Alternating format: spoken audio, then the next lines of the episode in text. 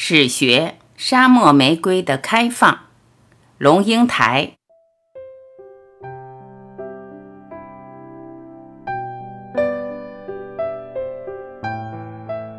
历史对于价值判断的影响好像非常清楚。见往知来，认识过去，才能一测未来。这话都已经说烂了。我不太用成语，所以试试另外一个说法。一个朋友从以色列来，给我带了一朵沙漠玫瑰。沙漠里没有玫瑰，但是这个植物的名字叫做沙漠玫瑰。拿在手里是一盆干草，真正的枯萎、干的、死掉的草，这样一把很难看。但是他要我看说明书，说明书告诉我，这个沙漠玫瑰其实是一种第一针叶型，有点像松枝的形状。你把它整个泡在水里。第八天，它会完全复活。把水拿掉的话，它又会渐渐干掉，枯乾如沙。把它再藏个一年两年，然后哪一天再泡在水里，它又会复活。这就是沙漠玫瑰。好，我就把这团枯乾的草用一个大玻璃碗盛着，注满了清水，放在那儿。从那一天开始，我跟我两个宝贝儿子就每天去探看沙漠玫瑰怎么样了。第一天去看它没有动静，还是一把枯草浸在水里头。第二天去看的时候，发现它有一个中心，这个中心已经从里头往外头稍稍舒展松了，而且有一点绿的感觉，还不是颜色。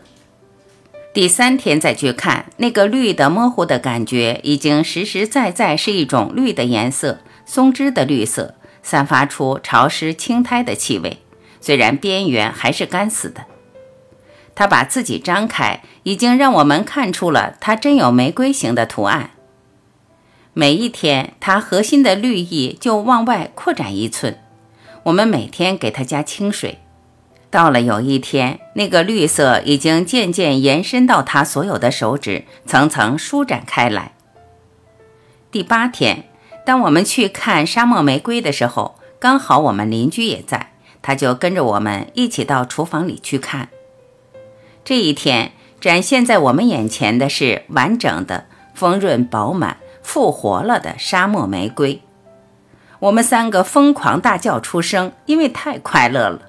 我们看到一朵尽情开放的浓绿的沙漠玫瑰。这个邻居在旁边很奇怪地说：“这一把杂草，你们干嘛呀？”我愣住了。是啊，在他的眼中，它不是玫瑰，它是第一呀。你说第一再美，美到哪里去呢？他看到的就是一把挺难看、气味潮湿的低等植物，搁在一个大碗里。也就是说，他看到的是现象的本身，定在那一个时刻是孤立的；而我们所看到的是现象和现象背后一点一滴的线索，辗转曲折、千丝万缕的来历。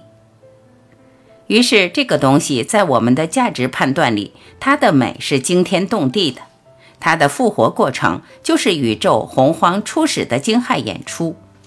我们能够对它欣赏，只有一个原因：我们知道它的起点在哪里。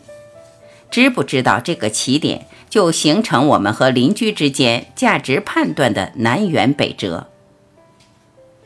不必说见往知来，我只想告诉你沙漠玫瑰的故事罢了。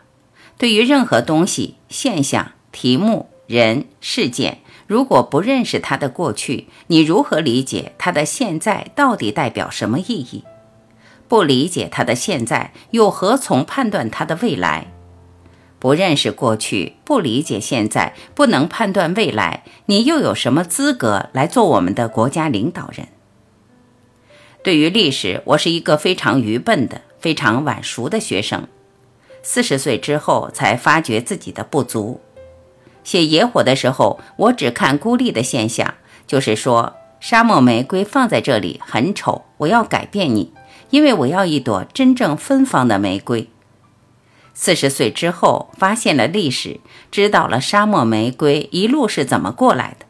我的兴趣不再是直接的批评，而在于你给我一个东西、一个事件、一个现象。我希望知道这个事件在更大的坐标里头，横的跟纵的，它到底是在哪一个位置上？在我不知道这个横的跟纵的坐标之前，对不起，我不敢对这个事情批判。了解这一点之后，对于这个社会的教育系统和传播媒体所给你的许许多多所谓的知识，你发现，恐怕有百分之六十都是半真半假的东西。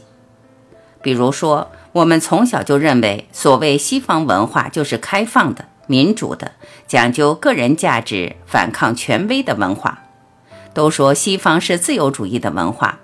用自己的脑子去研究一下欧洲史以后，你就大吃一惊，哪有这回事啊？西方文艺复兴之前是一回事，文艺复兴之后是一回事，启蒙主义之前是一回事，启蒙主义之后又是一回事。然后你也相信过。什么叫中国？什么叫中国国情？就是专制，两千年的专制。你用自己的脑子研究一下中国历史，就发现，诶，这也是一个半真半假的陈述。中国是专制的吗？朱元璋之前的中国跟朱元璋之后的中国不是一回事。雍正、乾隆之前的中国跟雍正、乾隆之后的中国又不是一回事。那么你说，中国两千年专制指的是哪一段呢？这样的一个斩钉截铁的陈述有什么意义呢？自己进入历史之后，你纳闷儿，为什么这个社会给了你那么多半真半假的真理，而且不告诉你他们是半真半假的东西？对历史的探索势必要迫使你回头去重读原点，用你现在比较成熟的、参考系比较广阔的眼光，重读原点，使我对自己变得苛刻起来。这种衡量自己的苛刻。我认为，其实应该是一个基本条件。我们不可能知道所有前人走过的路，但是对于过去的路有所认识，至少是一个追求。文学、哲学跟史学，文学让你看见水里白杨树的倒影，哲学使你在思想的迷宫里认识星星，从而有了走出迷宫的可能。那么历史就是让你知道，沙漠玫瑰有它的特定起点。没有一个现象是孤立存在的。